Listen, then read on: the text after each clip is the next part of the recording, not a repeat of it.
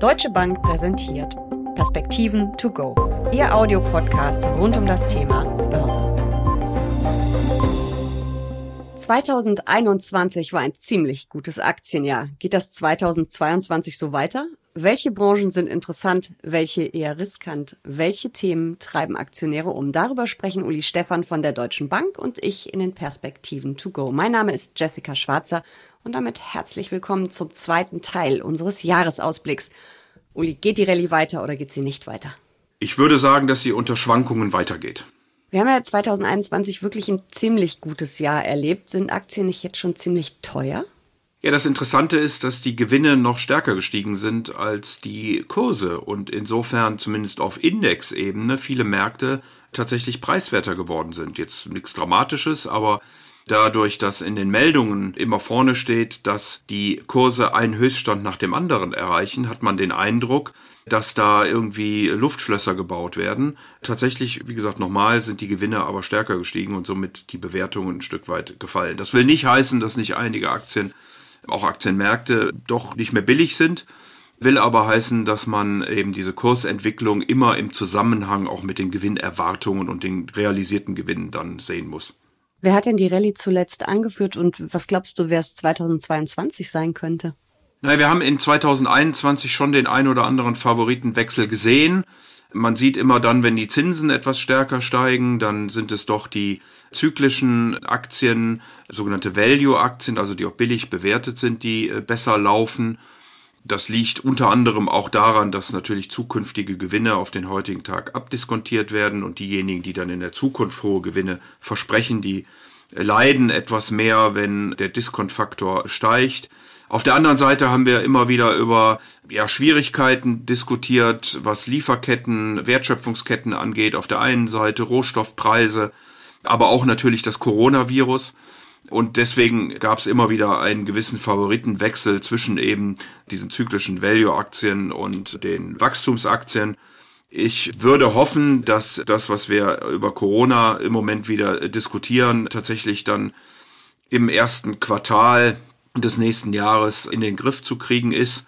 Da muss man sicherlich auch auf die Mutation und die Wirkung der Impfstoffe dann achten. Aber dann sollten sich die vor allen Dingen zyklischen Werte die eben konjunkturabhängig sind, Reise, Tourismus, äh, Flugverkehr, Autos etc.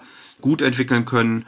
Im weiteren Jahresverlauf rechnen wir aber damit, dass dann tatsächlich auch wieder die Wachstumsaktien die Führung übernehmen werden. Äh, die finden man natürlich insbesondere in den Vereinigten Staaten mit den Technologiewerten, aber auch in Asien. Mhm. Bevor wir gleich nochmal ganz detailliert auf deinen ähm, Jahresausblick auf das Thema Aktien gehen, wir haben ja in der vergangenen Woche schon über Wirtschaftswachstum, Inflation, Geldpolitik und die Anleihemärkte ähm, gesprochen. Kannst du das bitte nochmal ganz kurz zusammenfassen für alle die, die den Podcast nicht gehört haben, weil Inflation, Geldpolitik, das wird ja auch auf die Aktienmärkte einwirken. Ja, natürlich wird es das. Wir hatten ja gerade schon kurz über den Zins als Diskontfaktor auch bei der Bewertung von Aktien gesprochen. Also wir erwarten für das Jahr 2022 ein hohes nominales Wachstum. Das bedeutet auf der einen Seite, wir erwarten keine Stagflation, wie das im Herbst diskutiert worden war, sondern wir erwarten ein hohes reales Wachstum, etwas schwächer auf der Weltebene, als es 2021 gewesen ist, aber trotzdem immer noch Wachstum über Potenzial.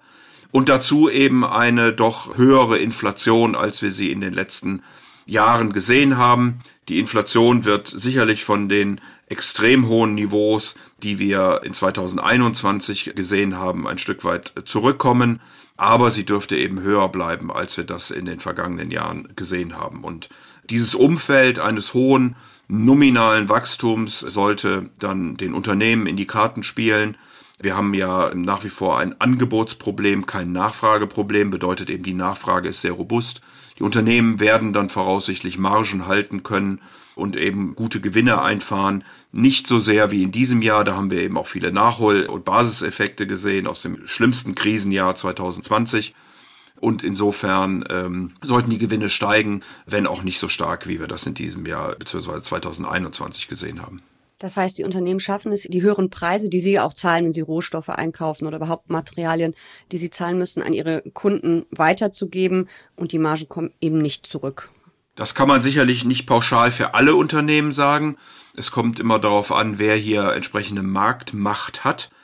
Im Grundsatz ist es aber so, solange die Nachfrage sehr stark ist und die Staaten haben ja umfangreich dafür gesorgt, dass den Haushalten auch in der Pandemie Einkommen zur Verfügung standen.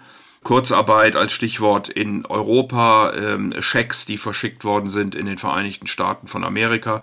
Also die Nachfrage sollte unterstützt bleiben, mit besseren Arbeitsmärkten sogar möglicherweise noch weiter steigen.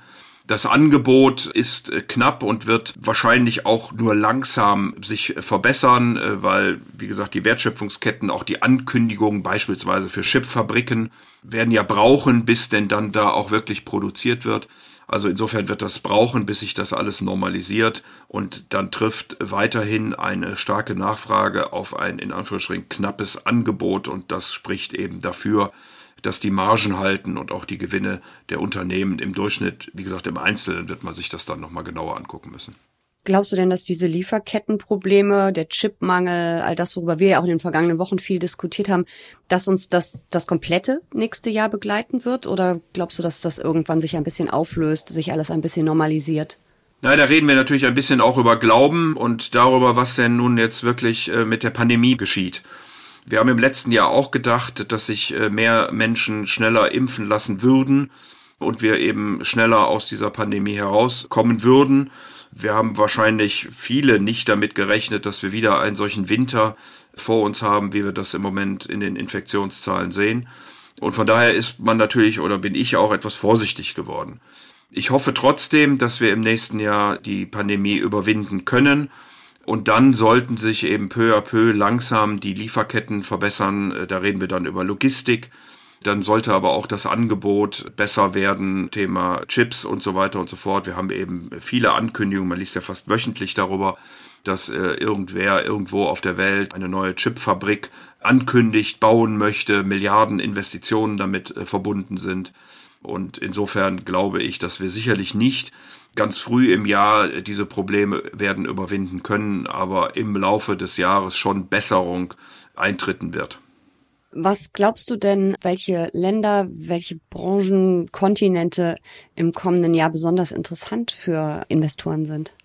Ich glaube, dass wir am Anfang des Jahres, wenn wir sehen, dass wir wirklich Besserungen erzielen können bei den Lieferketten, den Wertschöpfungsketten, äh, bei der Pandemie, zuerst mal die zyklischen Werte aufatmen werden, eben die, die äh, konjunkturell negativ von der Pandemie und den gesamten Auswirkungen, die sie hat und gehabt hat, am stärksten dann profitieren können, dass wir aber möglicherweise im Jahresverlauf dann wieder einen Wechsel sehen werden. Also das bedeutet, am Anfang des Jahres die zyklischen Value-Werte, die man überwiegend in Europa, in Japan findet, im weiteren Jahresverlauf dann wahrscheinlich wieder die Wachstumswerte, die überwiegend in den Vereinigten Staaten von Amerika und auch in Asien zu finden sind. Und insofern bietet sich, das Timing wird sehr schwierig sein, wir werden auch immer wieder Volatilitäten sehen, eine Art Babel-Strategie an, wo ich eben auf der einen Seite die preiswerten, konjunkturabhängigen Aktien kaufe und auf der anderen Seite die Technologie, die sicherlich auch ein Megatrend natürlich nach vorne darstellt. Wenn ich deinen Jahresausblick richtig verstanden habe, findest du asiatische Aktienmärkte und da vor allem den chinesischen spannender als europäische oder den amerikanischen Markt. Warum?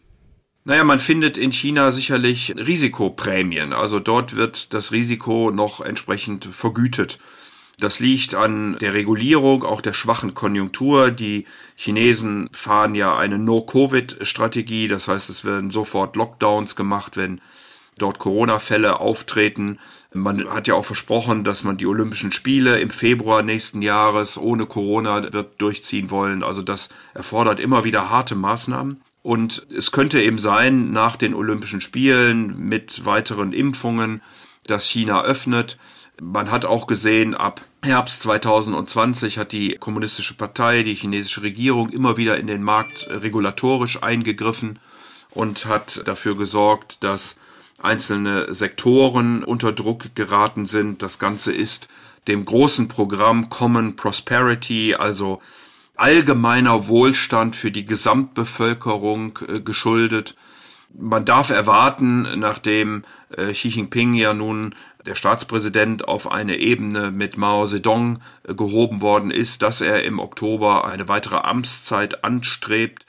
Und vor diesem Hintergrund gehen wir davon aus und sehen das beispielsweise am Immobilienmarkt, dass China hier Lockerungen zulässt, äh, dass man das Wachstum wieder stimulieren will auf der einen Seite und dass man eine regulatorische Pause auf der anderen Seite macht damit eben die Stimmung im Land gut ist, damit das Wachstum vorhanden ist, damit Beschäftigung erzielt wird. Und insofern glauben wir, das verbunden mit eben doch preiswerteren Aktien und einer hohen Risikoprämie, dass sich hier Chancen in China im nächsten Jahr ergeben können. Noch ein Satz, am Anfang des Jahres kann das noch ein bisschen kompliziert bleiben, weil wir natürlich immer noch einige Immobilienunternehmen haben, die in Probleme sind und nicht ohne weiteres vom Staat ausgekauft werden können. Aber so ab dem ersten Quartal, glaube ich, werden wir dort eine gewisse Entspannung erwarten dürfen. Gibt es noch andere Länder, vielleicht auch in Asien, die einen Blick wert sind? Ja, immer wieder wird beispielsweise auch Indien genannt. Äh, Indien ist sicherlich nicht mehr billig. Der Markt ist auch sehr gut gelaufen, aber die Möglichkeiten sind natürlich immens.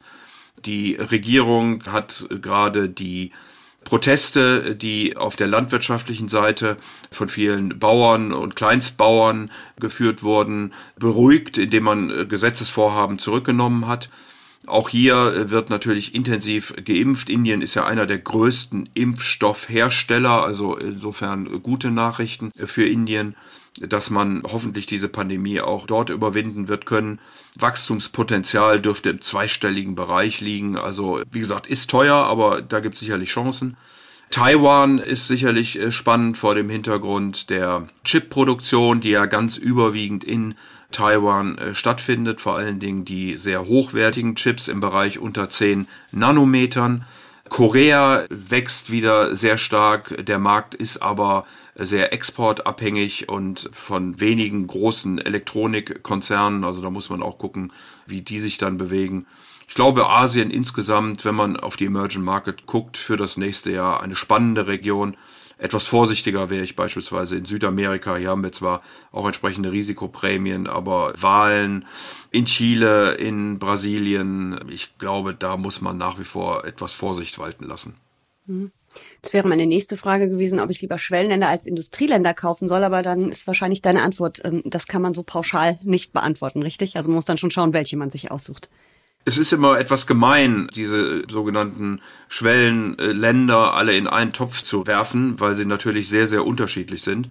Und wir ja auch immer wieder länderspezifische Elemente, äh, Chancen, aber auch Risiken sehen. Will da jetzt gar nicht auf einzelne Länder, die äh, eine interessante Geldpolitik betreiben bei hoher Inflation hinweisen, aber auch solche Dinge spielen natürlich immer wieder rein. Also man muss nicht nur das Wachstum und die Unternehmen sich angucken und deren Gewinnmöglichkeiten und Bewertungen, sondern natürlich auch die Währungen im Auge behalten und ähm, die können eben je nachdem, wie dort die Geldpolitik angelegt ist, sehr intensiv ausschlagen.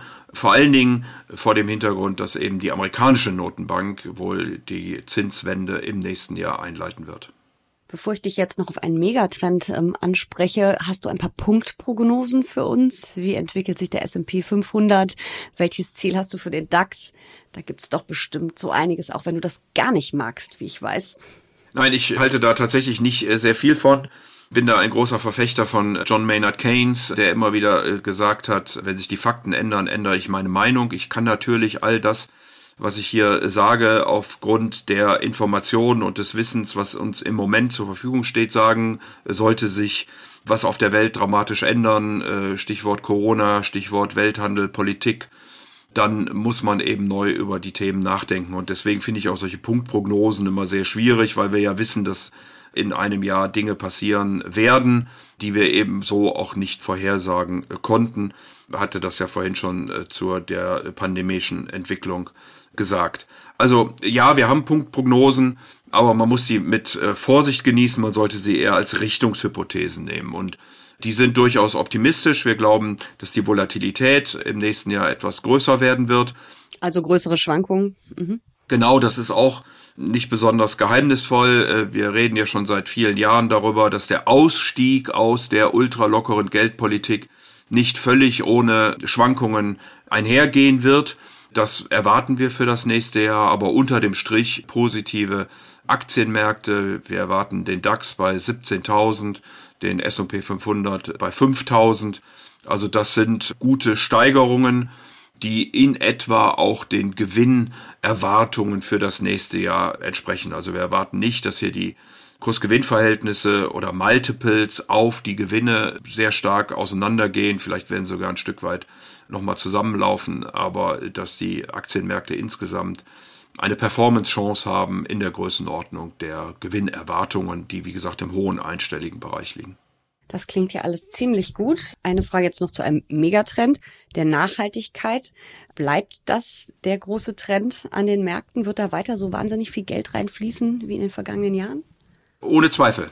Das haben wir ja gesehen beim Klimagipfel in Glasgow. Das sehen wir aber auch bei den Vorhaben der Regierung. Auch die Bundesregierung hat im Koalitionspapier ja sich entsprechende Dinge vorgenommen, hier äh, vor allen Dingen auch die Wirtschaftspolitik unter das Thema Klima zu stellen. Also das ist ein Trend, der sicherlich anhält. Ich würde nur auf der einen Seite nicht nur in Solar- und Windkraft und ähnliche Dinge investieren, die also heute schon als nachhaltig angesehen werden, sondern ich glaube, dass wir auch die Industrien, die vielleicht problematischer erscheinen, grüner hinbekommen müssen, um diesen ökologischen Umbau und die Ziele für 2030, dann 45 zu schaffen, klimaneutral aufzustellen. Das ist eben die Chemie, das ist Stahl, das ist der ganze Immobilienmarkt. Und da gibt es ja auch Initiativen auf der internationalen Seite, wo ein Gremium in Frankfurt gegründet worden ist, was eben Rechnungslegungsstandards, die europäischen Unternehmen werden ja ab dem kommenden Jahr, also ab 2022, einen entsprechenden Rechenschaftsbericht, wie nachhaltig sie arbeiten, in ihrem operativen Geschäft veröffentlichen müssen. Und da geht es natürlich darum, wo genau schaut man hin und äh, wie genau misst man auch diese Fortschritte. Das alles wird jetzt weiter in die Wege geleitet und insofern ist das kein Modeerscheinung oder ähnliches, sondern wird ganz normal sein. Ich würde erwarten, dass wir in ein paar Jahren gar nicht mehr extra darüber sprechen, sondern dass ein Nachhaltigkeitsreport sowohl bei den Unternehmen wie auch bei den Anlegern so normal wird, wie das heute ein Finanzreport, eine Bilanz oder ein Geschäftsbericht sein werden. Aber ich finde, wir sollten da nochmal detailliert drüber sprechen. Nicht mehr heute. Für heute würde ich sagen, reicht es. Vielen lieben Dank für diese Perspektiven to go. Spannendes Thema, sehr gerne.